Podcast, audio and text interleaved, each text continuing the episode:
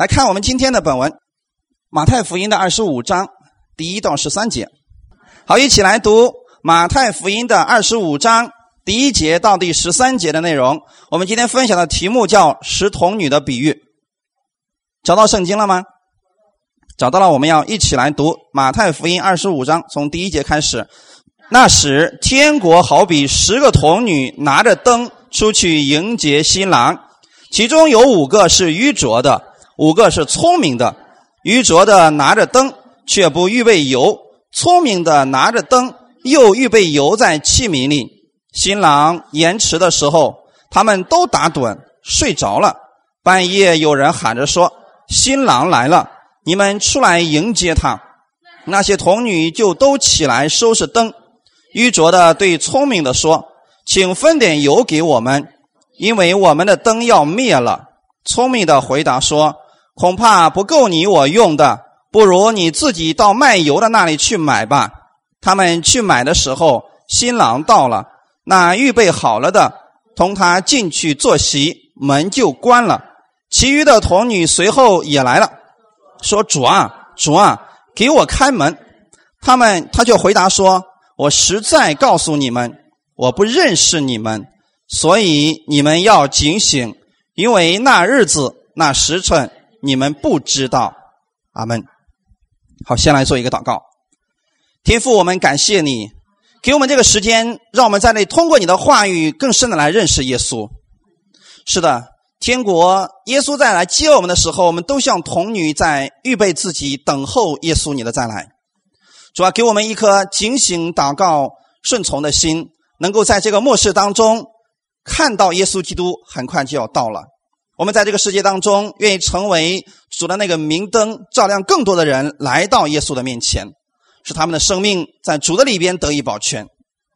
主今天特别带领今天来寻求你的每一个弟兄姊妹，主你除去他们现在一切的负担，主啊，让他们在你的里边享受你的安息，把这个时间完全恭敬的交在圣灵的手中，你亲自引导我们每一个人，奉主耶稣的名祷告，阿门。我们都不要成为那个愚拙的童女，要成为那个聪明的童女。阿门。在巴勒斯坦的乡村呢，结婚是非常喜庆的一件大事，全村的人啊都要来陪伴这对新人进入新屋。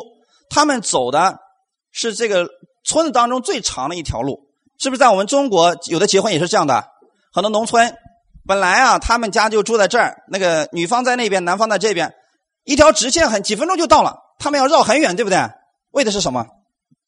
为的是让全村的人都知道他们两个结婚了，为的是要得着更多人的祝贺。所以犹太人就说啊，每一个从十六岁到六十岁的人，他们都会跟随着婚姻的鼓声。他们结婚的时候是有鼓打鼓的声音啊，所以。从十六岁到六十岁啊，他们都要跟着后面的，跟着这个迎亲的队伍后面去的啊。所以这些呢，在这个时候啊，拉比都会法外开恩呐。拉比是不是很古板的一张脸？你知道拉比那些文士、法利赛人，他们是很古板的，就死守圣经的人。但是在今天结婚的时候，他们都说了，嗯，暂时可以放下研究律法，去参加婚宴吧。哇，你看这个事情是不是很奇妙的事情啊？他们觉得哎，这个事情太奇妙了，可以暂时放下律法，去参加喜乐的婚宴吧。而我们今天所分享的这个故事的要点，就在于我们要熟悉犹太人的这个结婚的风俗。如果你不明白犹太人这个风俗的话，你就没有办法解开这段经文。在巴勒斯坦，一对新人结婚以后啊，他们不像中国一样马上就度蜜月了，不是这样的，他们是留在家里边。而且把自己的新婚的房子开放一周的时间，开放这一周是干什么的？就是让大家吃喝玩然后给他们祝福，哇，这样是不是很好？我们中国不知道有没有一个星期的，最多也就三天吧。啊，以色列那个地方是一个星期，这一个星期的时间啊，俩人结婚以后，这一个星期之内啊，他们可以免费的在这一对新人家里面吃喝啊，他们都供应的啊。而其他的人呢？怎么样看这对新人呢？在拉比的这个记载当中，他们说，他们要把这一对新人当做王子与公主一样来对待他们，并且如此来称呼他们。哇，有没有想过这是什么事情呢？是不是很奇妙的一个事情？结婚的时候，他们有什么尊贵的身份，对不对？全村的人都称他为什么王子和公主啊？这是他们一生当中最愉快的一周啊！在这一周的庆祝期间，他们所有被邀请的朋友可以到他那个房子里面去啊，跟他们一起过一周的时间。但是在那个婚宴开始之前，新郎来接新娘之前，这个新娘子要等待，等待什么呢？等待着新郎的来到。新郎哪天来呢？这个谁都说不准。新郎自己可以决定他什么时候来，但是没来之前呢，这个新娘要在家里边等着，可能是当天晚上就来了，可能是第二天，也可能是两个礼拜以后，没有人知道确切新郎来的时间。但是新郎呢，会突然间的来到，有时候是在半夜，所以众人呢，他们有要求说，如果你们来了是在半夜的话，你在街上要喊新郎来了，快出来迎接新郎吧。必须有人喊，对不对？要不然没有人知道他们来了。但这件事情在任何时候都会发生。作为新娘子来讲，她需要随时准备好，当新郎来的时候，她可以到街上去迎接新郎。还有一点要点是什么呢？天黑以后啊，如果人没有提着灯笼的话，是不允许上街的。而且当新郎一到，他把新娘子接走以后，接到了新郎的家里边之后，这个门就关上了，迟来的人不允许进去了。这是以色列当地的一个婚姻的习俗，这并不是一个勉强捏造起来的故事，而是巴勒斯坦地区乡村生活的一个真实的场景。所以，你们要解开这段经文的话，你必须对这个故事、对这个婚姻。有一个非常熟悉的了解，要不然解不开这段经文的。为什么他们在半夜的时候结婚呢？为什么新郎新娘都困成这个样子，新郎要过来折腾他呢？这是他们当地的一个习俗。那么在这个比喻当中，弟兄姊妹，我们要明白，童女指的是谁？指的是我们在世上想进天国的人，是不是都是童女？然后呢，他们的责任是什么呢？迎接新郎。按照犹太人的习俗，婚礼的晚上，新郎与他的朋友首先要往女家、女方家里边去迎接新娘子，然后呢，返回男家去设宴款待宾客。童女的责任，新娘子的责任是什么呢？手持火炬，与新郎共同到那婚宴当中，然后会跳这个火炬舞，然后庆祝这个婚礼。如果要完成这项任务，他们必须准备足够的橄榄油，因为在当时没有电灯，没有像我们今天的这个手电筒。他们是什么呢？在那个木头上面绑一块布，然后呢，蘸上这个橄榄油，这个火炬啊能够点十五分钟以后就灭了。灭了以后怎么样呢？要重新再往上浇油，它就火就重新着了，是不是？所以是要预备油的。为什么一定要预备油呢？它不能够持续的燃烧，只有十五分钟的时间。那么在这里我们看到新郎指的是谁呢？我们的耶稣基督是新郎，对不对？谁是新娘子？我们每一个人都是新娘子。别说我是弟兄，一样的，这是一种比喻啊，弟兄姊妹。耶稣现在，比如说要来了，来是不是要接我们回去？接我们回去干什么？他的。婚宴已经准备好了，他准备好了以后，他要来接我们过去跟他共赴婚宴的，对不对？这是我们所有读启示录人都知道明白这件事情了啊。那么现在我们在干什么呢？我们在等待着耶稣来接我们，是不是？第一次耶稣来的时候说什么呢？说我去了，是为你们预备地方，我预备好了以后，我就过来接你们，在我家里有好多住处呢，不用担心啊，吃喝的问题全免费了。那么耶稣现在如果来了，我们有没有预备好呢？预备好了吗？你觉得耶稣能够接你走吗？能不能？这里的童女象征的是所有想进天国的人。十个童女，为什么是十个呢？你说这一个男的娶了十个媳妇吗？不是，有人说这十个童女指的是伴娘。其实啊，十在圣经当中是一个完全数。他的意思是，上帝神的儿子耶稣，他愿意所有的愿进天国的人都得救。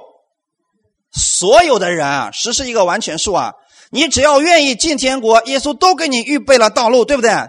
他愿意来接你进到他的婚宴当中。所以十是个完全数，代表神的救恩是完全的，是给所有的人的。今天千万没有一个人说啊，你的救恩从来就没有给过我，你没有节选我，我怎么能够进去呢？不，现在已经给了所有的人了。那么在哥林多后书的十一章第二节，今天我们读的经文稍微多一点，我们一起来看这段经文。因为我曾把你们许配给一个丈夫，要把你们如同贞洁的童女献给基督。这是保罗。给我们讲的话语，我们今天是不是已经许配给耶稣了？你现在是耶稣的人了，一定要相信这一点啊！如同贞洁的童女献给基督，这里面非常的重要。贞洁的童女是指的是什么意思呢？这个女的是专一只跟耶稣的，不是那种乱七八糟的女人啊！不是今天既爱耶稣还爱别的神，既爱这个还爱那个，那个不是贞洁的童女。所以指的是我们应该对我们的信仰，对我们的这个信仰是唯一的，耶稣是唯一的救主。你不能说哦，那个佛也是救主啊，耶稣也是救主啊，不是只有一个，你只能许配一个丈夫。啊，这里面就提到说，十个童女拿着什么？拿着灯去迎接新郎，这是我们今天现在所有人的一个状态，对不对？所有人都要进天国，佛教是不是要讲你要进到极乐世界？其实也是一种天国的意思。那么道教告诉你修修修修到最后的时候，你可以进入到那个什么啊什么境界当中去。今天我们基督教里边告诉你是要到天国里边去。好，那我们看拿着灯，这个灯指的是什么呢？为什么必须要拿着灯呢？如果你把这个灯和油都解开了，这节经文没有什么难度了。灯指的是什么？信心，神的话语。我们来看经文，你要想解开圣经，一定从圣经当中要找出答案的。所以有很多人是错误的解释圣经，说：“哎，我想怎么样就怎么样，我想怎么解释就行。”不是那样的，圣经不是随便可以解释的啊。我们看为什么我们讲灯是神的话语呢？我们一起来读这段经文，诗篇一百一十九篇一百零五节，一起大声来读：“你的话是我脚前的灯。”是我路上的光，阿门。在晚上的时候，人要拿一盏灯干什么？是不是要照亮他脚前的路？所以说，神的话语是我们每一个基督徒的灯。如果没有神的话语，你怎么你知道怎么进天国吗？你知道耶稣在哪里吗？如果没有这本圣经留给你的话，你去哪儿寻找神呢？你根本就找不着神了嘛。今天许多人。都知道了神的话语，你可以讲，现在这个神的话语指的是什么？是不是圣经？神的话语，那么是不是说，今天所有的人都拿着灯呢？拿着灯的人都能进天国吗？我们信徒在这个黑暗的时代当中，我们需要神的灯，我们需要神的话语。阿门。你会发现，在这个世界上，很多的时候我们听到都是负面的东西，是不是？早上一打开新闻，哎呀，我天，哪又死人了？哪个国家又发生战争了啊？这个呃，经济又跌落了啊，这个某一个学校里面又小孩被杀死了。你看到你听到都是关于这个死亡的负面的消息，所以你一想到这些信息的时候，你觉得哎呀，没有盼望了。但是在基督里边，神告诉你，无论你往哪里去，你不要惧怕，因为我与你同在。是不是是成为了我们的灯了？成为了我们的一个话语，也就是说，这个灯你也可以指的是耶呃这个基督徒的一个见证。我们需要拿着神的灯去生活的，特别是在黑暗当中，我们更需要神的话语，是不是？黑暗是指的什么时候呢？上次我们特别分享到了，黑暗的时候是我们人生最低谷的时候，看不到希望的时候，神的话语就是你的希望。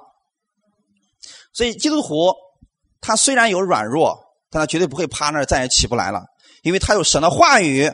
会再次照亮他前面的路啊！我们基督徒的生命是从黑夜走到了光明，而且直到正午越来越亮。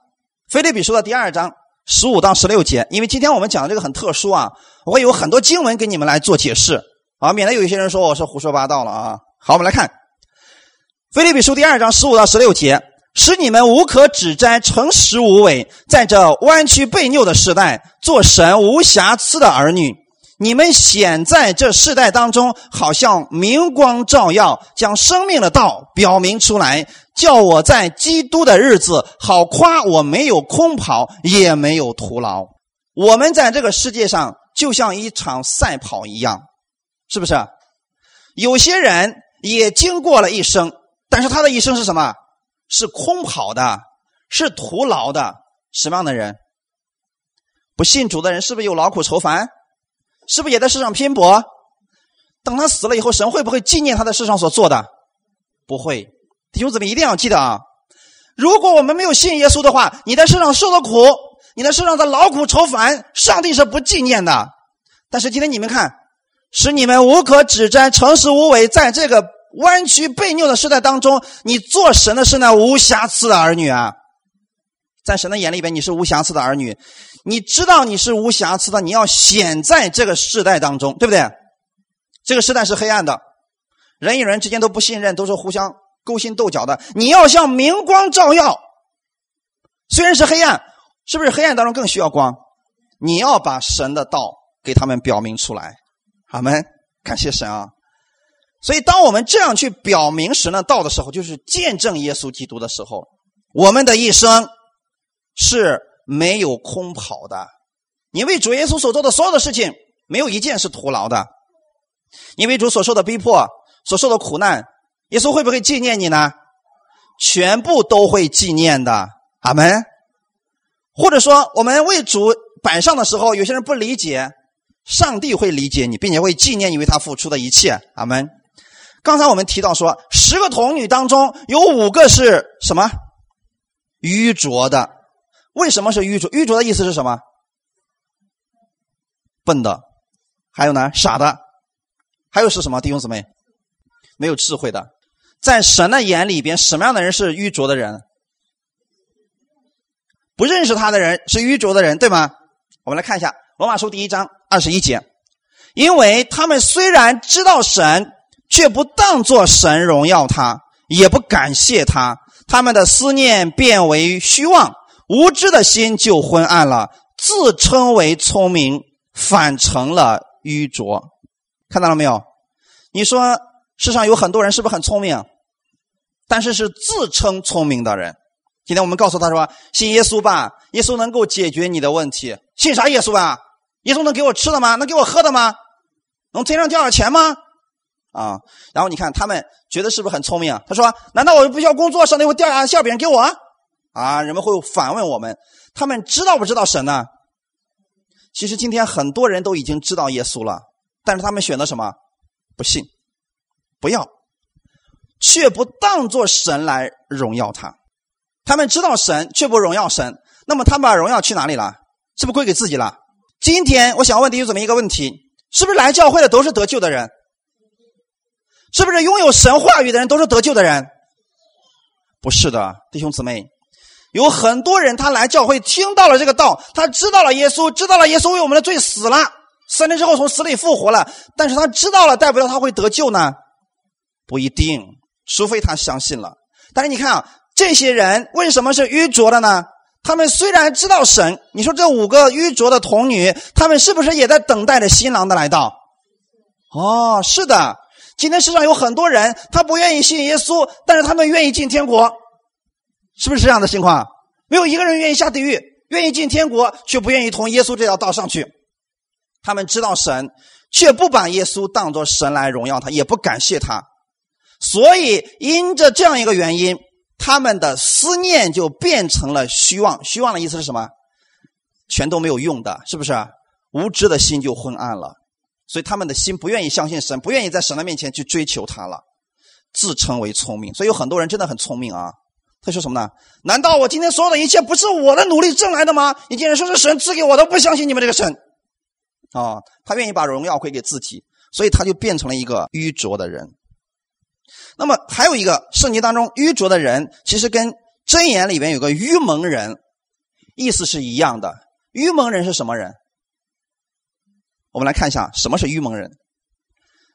箴言书的十四章十五节到十六节，一起来读：愚蒙人是话都信，通达人步步谨慎，智慧人惧怕就远离恶事，愚妄人却狂傲自恃。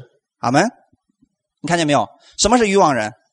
什么话都相信。别人告诉他说啊：“信耶稣进天国。”他说：“好。”哎，别人再告诉他说：“哎呀，信佛也能进天国。”好，他俩都信。你再告诉我第三个什么？我也信。所以以前的时候，我就遇到这么一个人，我说：“信耶稣吧。”他说：“我信呐。”哎，我说：“太好了。”他说什么？我什么都信。你说的什么我都信。我一听就比较无语了。他是信吗？人家信的是所有的，跟我以前一样。我以前的时候遇到困难的时候啊，我是什么神都拜一遍，是不是够聪明了？绝对聪明啊！这个神也拜拜，那个神也拜，为什么呢？别错过一个，万一那个神能帮了你呢？所以当时我就这么一个想法。今天有很多人也是这种想法，是吗？我什么都信，也包括耶稣在内，但实际上他是什么？什么都不信。愚蒙人就是什么话都相信。今天我告诉你，信耶稣可以一天国，他说阿门。我今天告诉你，上帝要咒诅你，他说阿门。啊，上帝要把疾病加给你，他说阿门。你看没有？是不是什么话都要信呢？不是的，我们要成为那个通达人，成为那个智慧人。智慧人是什么？惧怕就远离恶事啊！阿门。所以基督徒一个真正信耶稣的人，他是远离恶事的人，他不是狂傲自恃的人。所以这就是愚拙的。那么五个聪明的，什么是聪明的人？是不是自以为聪明呢？不是。我们来看一下啊，圣经当中提到五个聪明的童女，指的又是什么呢？一起来看圣经诗篇一百一十一篇的第十节，我们一起来读：敬畏耶和华是智慧的开端，凡遵行他命令的是聪明人。耶和华是永远当赞美的。阿门。什么是聪明人？没错，懂得敬畏耶和华的人，这些人是智慧人。如果你不敬畏神，你的智慧就是聪明，而且是自作聪明。这里边说，凡遵行他命令的人是聪明人。神的命令是什么？耶稣在新约里边告诉我们很准确的命令，是让我们彼此相爱，彼此服侍，是不是？彼此包容，不彼此饶恕，这是耶稣基督的命令。所以我们愿意遵行这样命令的人，我们是什么人？聪明人，好吗？是聪明人。聪明的人，他会永远称谢我们的神，他不会说：“哎呀，我怎么样怎么样怎么样，我怎么样怎么样。”这是自作聪明的人。真正聪明的人会说：“我的神怎么样怎么样，我的神怎么样怎么样。”好们，好，这是聪明的人。所以，凡对神的话语啊，单纯的信，这样的人，他就是聪明人。你知道，有许许多的人，他对神的话语不是全信，他会说：“这个可能是正确的吧。”或者说，我认为啊，这个圣经这个地方写的不太正确，是不是？是不是有这样的人？哦，我觉得这个圣经这块写的不对啊，为什么要这样呢？为什么要女人必须顺服男人呢？我觉得这个不对，啊，是不是？他觉得，哦，我我应该被神神不搞没搞清楚我们现在这个时代是什么样子的，或者有时候他会，呃，圣经上告诉我们说要顺服那个执政掌权的，他说凭什么顺服啊？他们那些人都是贪污的，都是腐败的，我为什么要顺服他呢？好像我们的神很没有用一样，不知道有这个智慧一样。甚至今天有很多人说什么呢？哎呀，不用去教会聚会了，我们在家里听得到就行了。互联网这么发达，为什么非得去教会呢？弟兄姊妹，这是不是自作聪明的人？为什么呢？难道神不知道今天会有互联网吗？难道神不知道今天会有电脑？电脑里面有很多牧师讲道吗？可是圣经上说什么呢？不可停止聚会。当你们知道那个日子近了，什么日子？耶稣再来的日子近了嘛？是不是？更应当互相劝勉，彼此这样劝慰，是不是？哇，看到了没有？我们的神他创造世界以前，他都知道以后要发生了什么，只是我们还不知道而已啊！你知道一百年后会发生什么事吗？但神知道。阿门。在大卫那个时代，上帝就已经知道我们今天这个时代会有电脑，会有互联网，会有很多的讲道，你可以听到。但是神仍然说了，你们要做一个聪明的人，啊，不要对神的话语产生质疑。不要对神的话语抱有可能，呃，我认为这个不对，这样的想法是我们是错误的，就变成了一个啊愚拙的。我们要成为那个聪明的，对神的话语完全相信吧。上帝的话语不会错的，好吗？然后第三节到第四节，这里边提到说，愚拙的是什么呢？是拿着灯却不预备油。啊，刚才我们是不是特别提到了这个灯啊？十五分钟要浇一次橄榄油，这个灯才能继续着，是不是？如果十五分钟没有油上去的话，这个灯就没法，这个火炬就没办法燃烧了。但是愚拙的之所以愚拙是什么呢？他竟然不预备油，是不是够愚拙的？为什么不预备油呢？你明明知道十五分钟它之后它就会灭掉了，你为什么不预备油呢？那么弟兄姊妹，今天把这个话语解开的话。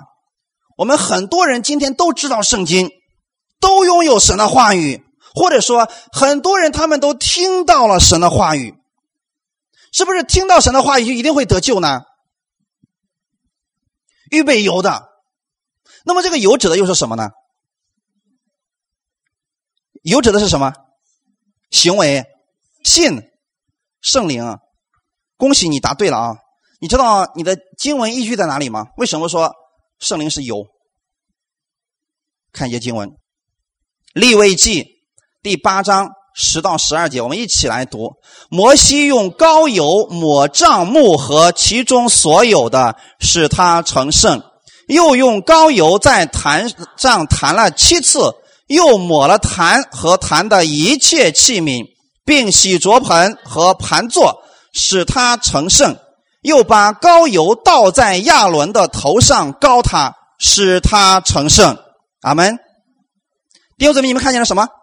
在这里又提到说，旧约的时候啊，高丽一个人要让他成为神的人，用的是什么？高油，对不对？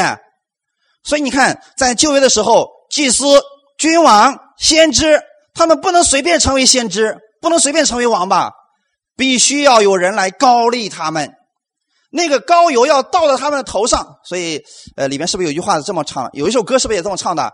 那个高油从倒在亚伦的头上流到这个胡须上，再流到衣襟上，然后这个香气就充满了屋子，是不是这样的？那个指的是什么？是不是高油？就是我们所说的橄榄油。而我们刚才读的经文里面，你看到说啊，摩西用高油干什么？使所有的器具分别为圣了。然后把这个高油倒在亚伦的头上，亚伦就被分别为圣了。弟兄姊妹，圣洁的意思是什么？圣洁的意思，圣洁的意思绝对不是你有好行为啦，你这个身上没有任何缺点啦，这个不是。圣洁的意思是分别出来的意思。神把你从世界当中分别出来，归他，你就是圣的。这些器具是不是正常的器具？一个桌子。为什么它是圣的桌子？因为它已经分别出来，仅仅用来敬拜神了。这个钢琴是不是圣的？为什么是圣的？因为它与世界上其他的钢琴已经分别出来了。在我们这个楼上有很多的培训班，弹钢琴的，是不是？那个钢琴能是圣的吗？不是，这个是圣洁的，因为它已经与那些钢琴分别出来了。为什么你们是圣洁的？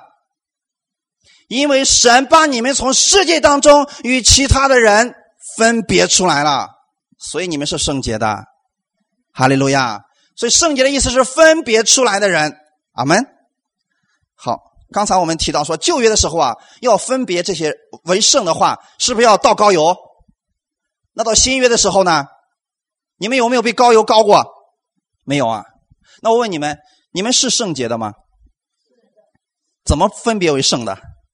是在你信耶稣的那一天，圣灵进入到你的里边，因为圣灵进入你里边，你就已经与世界有分别了。你不再是一个死亡的人，你在耶稣的里边，你是复活的人，你是新造的人。哈利路亚！所以在新约的时候，我们不再用膏油去膏一个人，让他分别为圣。新约的时候是圣灵将我们分别出来的。你里边有圣灵，神看你就是毫无瑕疵的，就是他的儿女，就是将来要接你的人。如果你没有圣灵呢？即便你有好行为，上帝说我不认识你。所以很感谢主啊，在使徒行传里边很多次都告诉我们说，当我们接受耶稣的时候，圣灵就降临在那些人的身上，是不是那些人就分别为圣，就得救了？感谢神。所以这就是为什么我们讲圣灵，它指的就是那个油的原因。我们今天所有的人，就算你拿着圣经，如果你不相信它，你里边没有圣灵，上帝不会认识你的。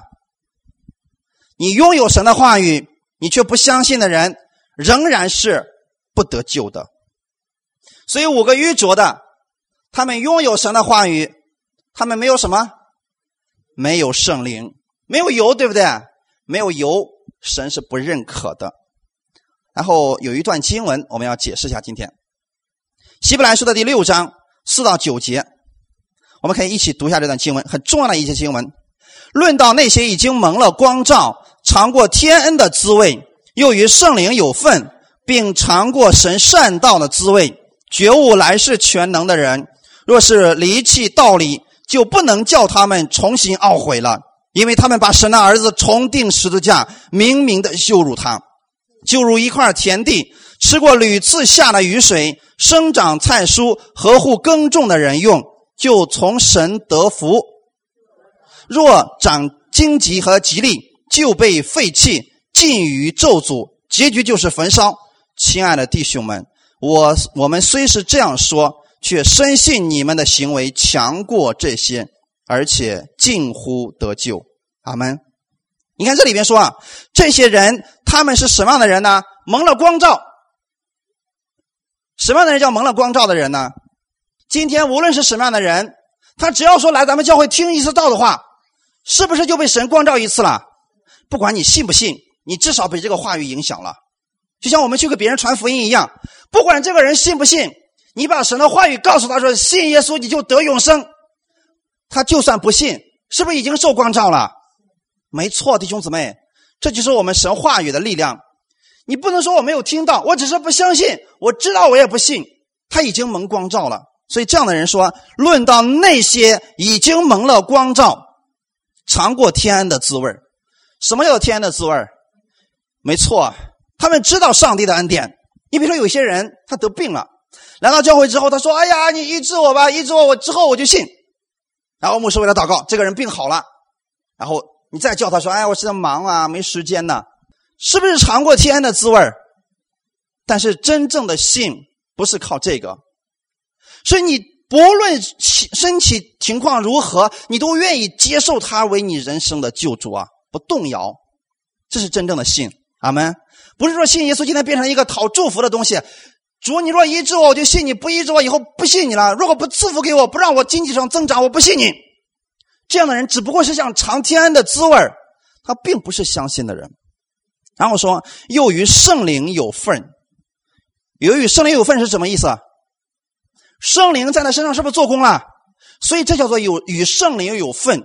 但是我们接受耶稣的人，我们不是说与圣灵有份，我们是圣灵住在我们的心里边，不是有份的问题啊。什么叫有与圣灵有份呢？你比如说今天你第一次来我们教会，你也是第一次听到耶稣这个名字，但是我告诉你说，耶稣有很爱你的情况之下，你若愿意接受他。他就会把他的所有的祝福给你，并且将他的生命白白赐给你。这个人心里边心想：哇，这个耶稣好美呀，真好。他能够得出这样的一个结论，是他已经与圣灵有份了，是不是？圣灵在敲他的门所以这就像启示录一样，看呐，他站在门外敲门叩门，是不是？若有人听见我声音就开门到，我要进到他里边去，我与他，他与我一同坐席。这是什么？圣灵在借着这个话语在敲击你的心门，愿不愿意打开呢？如果你愿意打开的话，耶稣就要进入到你里边，你就得救了。你不再是与圣灵有份，是圣灵今天住在你里边了。然后说尝过神善道的滋味哇！他们说，嗯，信耶稣真好。不知道为什么，我来到教会之后，我感觉很放松，我感觉很舒坦。是不是他已经尝到了这个善道的滋味他说，我发现这个地方跟世界上其他地方不一样。哎，我觉得这个地方有种特别的能力，但是我说不清楚。这就是他已经尝到了善道的滋味然后说，又觉悟来世全能的人，觉悟来世全能指的是什么？他知道人死了不是最终的结局，死后还有审判，是不是？这些人他都知道，他已经听到了这样的话语，但是这样的人是得救的吗？我们再来看一下，我把这个连续给你们读下，你们看这个人是不是得救的人？论到那些已经蒙了光照、尝过天恩的滋味，又与圣灵有份，并尝过神善道的滋味，觉悟来世全能的人，这样的是不是得救的？是吗？好，我们先看第一种。如果这些人现在指的这些人是得救的，我们看最后结局是什么？倒数第三行，禁于咒诅，结局就是什么？如果他是得救的，又怎么会被焚烧呢？如果是得救的，怎么会在地狱里边呢？不是了啊！好，我们接着往下看，为什么说不是的啊？你看啊，上面已经说了很多了。他对这个神似乎很了解，他也知道圣灵，他也知道死而复活的事情，他也知道将来还有来世。若是离弃道理，就证明怎么样？他根本就没有信。然后说，就不能叫他们重新懊悔了。有人用这些经文来吓唬信徒啊！告诉你们，就算你今天已经得救了，如果你敢犯罪，你不悔改，你不认罪，你就等着吧，不会让你重新再懊悔了，因为你把神的儿子重定十字架了，你是在明明的羞辱他呀。你们有没有听过这样的教导呢？可能有些人已经听过这样的教导了，然后被吓得不得了，说：“哎呦，那你说我现在是得救的吗？好好的行出你的好行为吧。”要不然你这样人还想得救呢？没门儿！完了。如果说靠着行为得救的话，我们有哪个人能得救？有没有？一个都没有。但是你看这里边，前面说了这么多，这个人为什么不能让他重新懊悔了呢？很简单，因为这个人他根本就没有接受耶稣，所以他不愿意懊悔啊。你让他重新懊悔，他会他会懊悔吗？他不会。因为他把神的儿子重定十字架，那个意思什么呢？羞辱他呀！今天很多人祷告是不是这样的？主啊，求你上十字架再次洗净我的罪吧！哇，那就好像说的是耶稣那一次两千年的那一次洗罪没洗干净，你还得把耶稣从天国拉下来，你再道成肉身，再给我上十字架。今天上一次，明天上一次，后天还得来一次，每天来一次吧。这样的人他不明白神的道理。他不明白真理，也没有接受真理，所以呀，上帝说啊，对这样的人，你怎么让他重新懊悔呢？他没有办法懊悔的。他虽然就像一块田地一样，他吃过屡次下的雨水，但是怎么样呢？他长出来是什么？他长出来的是荆棘和吉利呀，弟兄姊妹，你说如果一块田里边长出了这些东西，证明了什么事情？种子出问题了，是不是？证明种子出问题了。你不可能，你种下一个苹果的种子，它突然长出来变成一个桃了，会不会出现这个情况？绝对不可能。所以，如果种子错了，就是说本身这个种子是好的，但是他领受的时候，他并没有领受这些东西，他领受了一些错误的东西，结果呢，导致的是他结出来的这样是什么？荆棘和吉利啊，荆棘和吉利，结局是什么？一定会被焚烧吗？是不是？好，那我们看。后面就说了一句话，说：“亲爱的弟兄啊，我虽是这样说，却深信你们的行为强过这些，而且近乎得救。”这句话语绊倒了中国无数的信徒。他说：“你看见了没有？这里面就说了嘛，我深信你们的行为强过这些，而且近乎得救。近乎得救是什么意思？快得救了，是不是这个意思？差一点就得救了。”那么，弟兄姊妹，我们是差一点就得救的人吗？这个世界上只有两种人，要么是得救的，要么是不得救的。有没有那个快得救的人？怎么可能出现这种人呢？在神那里面说：“哦，我看你快得救了。”那么这个人就是什么样一个状态？我们能分清楚吗？只有两种人：一人、恶人，信的、不信的，没有那个快信的人。那么这个人快信的人是信的还是不信的？不信嘛，很简单嘛。就像我们以前讲过说。那个没死透的人是死的还是活的？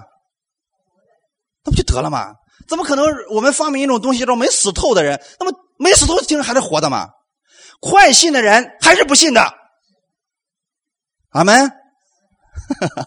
很简单，是不是？所以这里边我把原文给你们读一下，你们就明白了。最后一句话啊，亲爱的弟兄们呢，我虽是这样说，却深信你们的行为强过这些，而且近乎得救。原文的意思很重很重要。亲爱的弟兄们，我虽是这样说，却深信你们是拥有良善和救恩的人。原文里面有没有近乎得救？没有。原文的表达意思是什么呢？虽然我这样告诉你们。但是我却深信你们拥有良善，这个良善是谁的？上帝的，而且拥有救恩呐。其实真的和合本圣经也是个翻译本，里面有很多确实翻译的是有问题的。我们会把这些经文会给大家指出来，特别是跟我们中文要是差别太大的话，我会把这些给你们讲出来，很容易让我们能够理解原文当中他要表达的一个意思。好，我们接着往下看啊。然后说这五个是愚拙的，他是没有预备油，实际上就是没有信，对不对？半夜的时候，有人喊着说：“新郎来了，你们出去迎接他。”那些童女们就起来收拾灯。好，我们看半夜的时候，新郎来了，是不是迟了？第五节就说了嘛，新郎迟延的时候。是不是新郎迟了？他迟到了。弟兄姊妹，你们有没有想过，为什么耶稣来的这么晚？为什么今天不来？有没有想过这个事情？有很多人也说了：“哎呀，耶稣呀，你快点来吧！你早点来，我就解脱了呀！不想活在这个世界上了，你早点来接我们吧。”但耶稣真的是迟延了吗？在圣经上有这样一句话语，确实是迟延了。可是为什么他要迟延呢？一起来看彼得后书第三章第九节：“主所应许的尚未成就，有人以为他是单言，其实不是单言，乃是宽容你们，不愿有一人沉沦，乃愿人人都悔改。”看到我们上帝的心意了吗？他为什么在半夜的时候来呢？他为什么会迟延了呢？因为他愿意更多的人能够得救信耶稣啊！如果你希望耶稣早点来，去传福音吧，把福音告诉你身边更多的人，把他们带到教会里面来吧，让他们接受耶稣吧。上帝的数目满了，他很快就来了，他比我们更着急啊！所以后面就说了，当新郎迟延的时候，他们都干什么了？他们都打盹了。弟兄姊妹，打盹是什么意思？灵里边都迷失了，都糊涂了，是不是？都睡着了吧？弟兄姊妹，我们是不是也有软弱的时候，也有迷失的时候，也有分辨不清楚的时候？但是这个很重要。当我们迷失的时候，上帝不会说：“哎呀，我来了，你竟然敢睡觉，我就以后不搭理你，不不配做我的新娘子，你的行为太糟糕了，你竟然我我迎接你的时候，你竟然睡了。”不是的，在我们都软弱的时候。上帝并没有抛弃我们，他来的时候，他有一个呼声，什么样的呼声？然后半夜有人喊着说：“新郎来了，你们出来迎接他吧。”是不是，弟兄姊妹？在我们都软弱的时候，我们与世人是有区别的。我们都在等待着耶稣基督的再来，是不是？我们看一下《哥林多前书》的第十五章。五十一节到五十四节，我会快速给你们读一下。我如今把一件奥秘的事告诉你们：我们不是都要睡觉，乃是都要改变。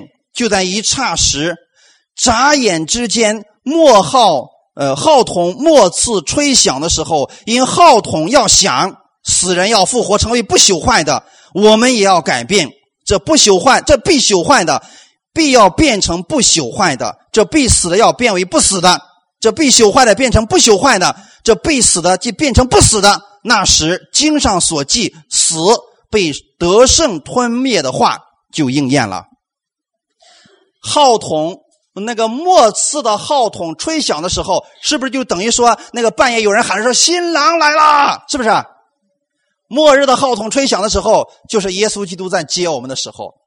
那么这个号筒怎么吹的呢？你可以从你的身边，从自然环境，从世界的变化，你都可以看出来，这个号筒是越来越近了。感谢主，阿门。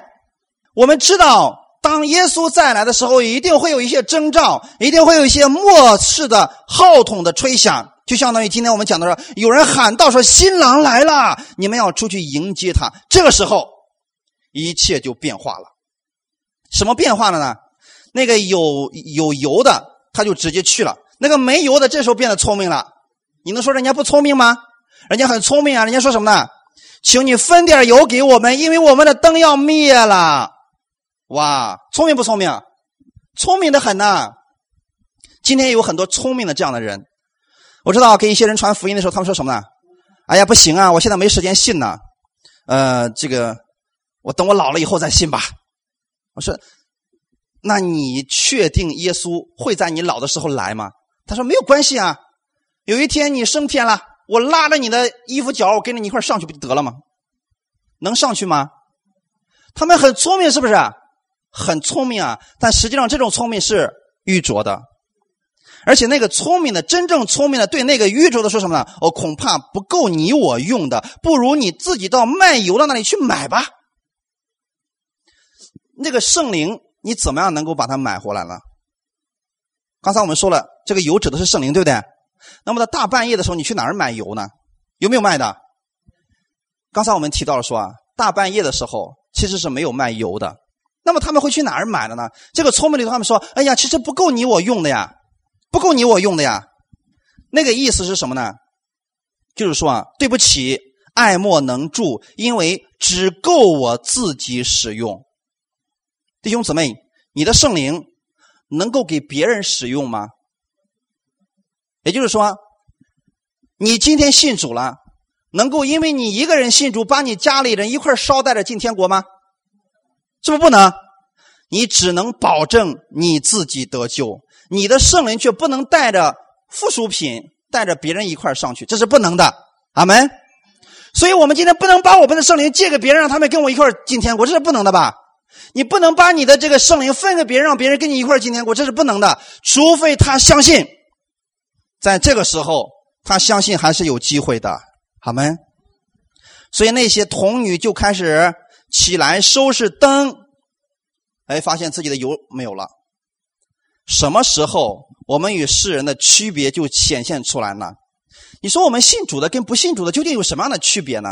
其实有一个重大的分割岭在什么时候呢？耶稣基督再来的时候。今天你说不信主的人是不是一日也要吃三餐？是不是也会得病？是不是也会遇到苦难？信主的人会不会遇到这些事情？也会遇到。但问题是，很多人在这个问题面前，他就说了：“主啊，你说我都信你了，为什么让我遇到不不不顺心的事情？为什么让我遇到这些疾病？为什么让为什么为什么为什么为什么？”当他去质疑神为什么的时候，其实神真的很无辜啊！我就很很想问这些人说：如果你没有信耶稣，你又去埋怨谁呢？你们去医院里面看看那些绝症的患者，他们没有信耶稣的人，你就问他，你得了这个病，你会埋怨谁呢？他们怎么回答？老天，他会埋怨老天爷吗？不会，他会说啊，哎呀，这是命啊，没有办法，他能怪谁呢？他谁都不能怪，但是基督徒却不一样了。基督徒说什么？主啊，你凭什么让我得病？你凭什么不医治我？你凭什么？凭什么？哇，好像我们的神对不起他一样了。但是疾病本身就不是从神来的，他们这个想法本身就是错误的，是不是？就像我们今天，我们信耶稣的目的绝对不是为了病得医治，是仅仅让我们进天国。神把这些白白赐给你的，医治是神的赏赐，健康是神的赏赐，祝福是神的赏赐，是神白白赐给我们的。当你接受他的时候。但如果说我们信耶稣，为了得到钱财，为了得到这个赏赐，为了得到这个更富足一点，你的这个信是不真信的。信耶稣的目的是让耶稣成为你人生的主宰。知道什么是主宰吗？从此以后，耶稣是我的主，他的观点就是我的观点，他的一切就是我的。阿门。所以这个时候呢，你不能把你的这个生命借给别人，说你。啊！我把我的生命借给你，跟我一块进天国吧。这个谁都做不到。所以那个时候呢，这几个没有油的呀，他就去出去买油去了。然后呢，新郎就到了。有油的这些新娘子这些童女，他们就跟这个新郎进去坐席，然后门就关了。是谁关的门？是不是新郎关的门？新郎把门给关了。随后，那其他的童女也来了。弟兄姊妹，可能这几个童女没有买到这个油，但是呢，他们摸黑还是虽然晚了一点但是还是去了。去了之后开始敲门，主啊，主啊，给我们开门。你看第十二节，新郎是怎么回答的？我实在告诉你们，我不认识你们。哇！这五个童女，五个愚拙的，是得救的吗？有很多解经里边说了，哎呀，这五个这五个童女其实也是得救的呀，只不过他们行为不好，所以啊，他们被挡在了门外。弟兄姊妹，如果是这样的话，你确定你一定是聪明的吗？你确定你的行为一定好吗？谁都不敢确定，是不是？但今天我要告诉你们的是什么呢？这五个愚拙的是不得救的，因为他们根本就没有信。他们不预备油嘛，没有接受圣灵进入他们里边，所以他们根本就没有信耶稣。耶稣说：“我不认识你们。”而那五个聪明的，他们预备了油，就是让圣灵进入自己里边去了，所以他们跟主一块进到里边去，主把门关上了。而这五个来了之后说什么？主啊，主啊，是不是他们也在喊主？喊主啊，主啊的人都得救吗？我们看一段经文，然后我们就结束。马太福音的第七章。二十一节到二十三节，我们要一起来读一下。凡称呼我主啊主啊的人，不能都进天国；唯独遵行我天父旨意的人，才能进去。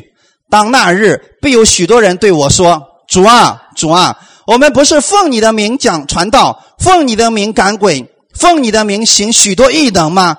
我就明明的告诉他们说：“我从来不认识你们，你们这些作恶的人，离开我去吧。”阿门。弟兄姊妹，这些经文跟刚才我们所读的经文是不是一样的？那五个愚拙的，他们敲门的时候，新郎说：“我不认识你们。”而这个他说什么呢？也是称呼主啊主啊的人。而耶稣说什么呢？我从来就不认识你们。是因为他们不信了，所以耶稣不认识他们吗？是因为他们从一开始就没有信。而这段经文，《马太福音》第七章，它指的是什么？对什么人说的？对假先知说的，对不对？假先知想靠什么进天国？他靠的不是油，他靠的是别的东西。今天有人信神的话语，但是也信自己的行为好了，能够才能进天国，就跟这些假先知是一样的。假先知对他为什么他不服气呢？假先知对主说什么呢？主啊，主啊！我们不是奉你的名传道，奉你的名赶鬼，奉你的名行许多异能吗？看到了没有？他怎么说的？我为你做了这么多，你竟然说你我进不去，是不是行为？所以这里边说，凡唯独遵行我天父旨意，这指的是信，不是行为，是信。这些假先知有没有行为？有，但是他们的行为不能让他们得救。真正让他们得救的是信耶稣，所以今天我想，我们每一个人只能对我们自己的信负责。你不要去评判别人是不是得救的，别人是不是异端，这不是你该评判的。你要确定自己有没有得救，你要确定你有没有真正相信主。一个真正相信耶稣的人，他是不会愿意贪恋这些罪恶的。有的人特别愿意去算计别人，特别愿意去占一些污秽。有人说啊，你看他已经信主了，为什么他的行为这个样子呢？我只能说，我们不确定他是真正信的。只是真正信耶稣的人，他会被过犯所胜，但是他不会贪恋罪恶。阿门。真的弟兄姊妹，这是完全不一样的。就是今天我们可能会软弱，我们会跌倒，但是你不会贪恋说：“哎呀，我怎么又站起来了呢？我什么时候再跌倒呀？”我们不会有这样的想法，对不对？说：“哎呀，我怎么又不犯罪了呢？我什么时候能够再犯罪啊？”这样的人不是真正信的，阿门。这样的人虽然主里口里边喊主啊主啊的人，但是呢，他不一定是信的。所以，一个真正信耶稣的人，他是愿意去渴慕神的话语的，是渴慕神的命令的，阿门。虽然可能做不到，但他心里面是渴慕的。比如说，今天对我们来讲。那么我们信了耶稣，真正信耶稣的人，我们心里边是渴慕彼此合一的，我们是渴慕我们中间彼此饶恕的。阿门。我们不愿意去制造纷争，不愿意去编造一些谎言去攻击别人，甚至说定别人是异端呐，说别人是假的呀，这个不是我们做的。这样的人正是法利赛人才喜欢做这些事情，是不是？而他们是没有信的，所以我们要确定我们自己是不是真正相信的。不要说啊，我也喊主啊，主啊，我也去教会了。这样的人不一定得救，因为不是你去教会就得救，不是你喊主啊就得救，是你真正相信耶稣了，心里面说主啊，我愿意相信你。你改正我，让我成为一个讨人和神都喜悦的人。然后这里边耶稣也说了，说我从来就不认识你们。你看，刚才在那段比喻当中，新郎的回答也是：我实在告诉你们，我不认识你们。这个主人没有说哦，因为你来晚了，所以我不认识你了。有没有这个条件？没有，不是因为他来晚了，所以不认识。说我不认识你们。那么耶稣会不会丢弃他的羊呢？在约翰福音的第十章里边告诉我们说，主耶稣说：“我就是羊的门，我是好牧人，我认识我的羊。凡属耶稣的，会不会丢掉一只？但是不是属耶稣的，他能不能进去一个？也不能。所以我们的主耶稣不会看错自己的羊的。属于耶稣的，他听耶稣的声音；不属于耶稣的，耶稣也不认识他。”阿门。分界岭在哪里呢？信没有信，所以五个愚拙的是没有信的，五个聪明的是相信的。愿我们每一个人，我们成为一个把耶稣当成我们一生当中主宰的那一位主。凡事上以耶稣基督的标准来要求我们自己，以耶稣的爱去爱我们身边的人。好，一起来祷告。天父啊，我们感谢你。我们今天知道，主你不认识那些愚拙的童女。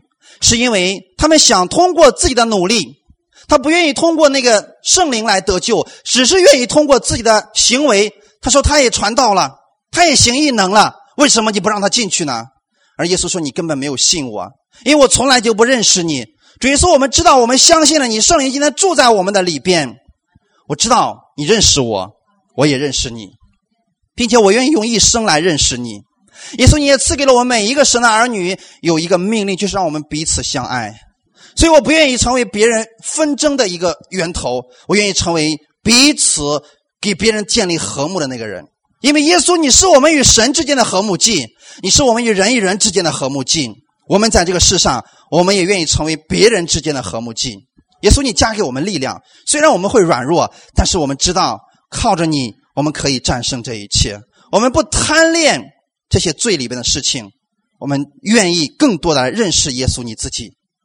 主啊，谢谢你，我们每一个人，我们都愿意在这警醒等候耶稣你的再来，因为你再来的时候会接我们到你那丰盛的宴席当中。感谢你，所以说，我们每次想起这些事情，我们心里边是喜乐的。无论环境如何，我们知道我们在哪里，我们在基督里边，我们在耶稣的手里边。感谢你，奉主耶稣基督的名祷告，阿门。来，公司。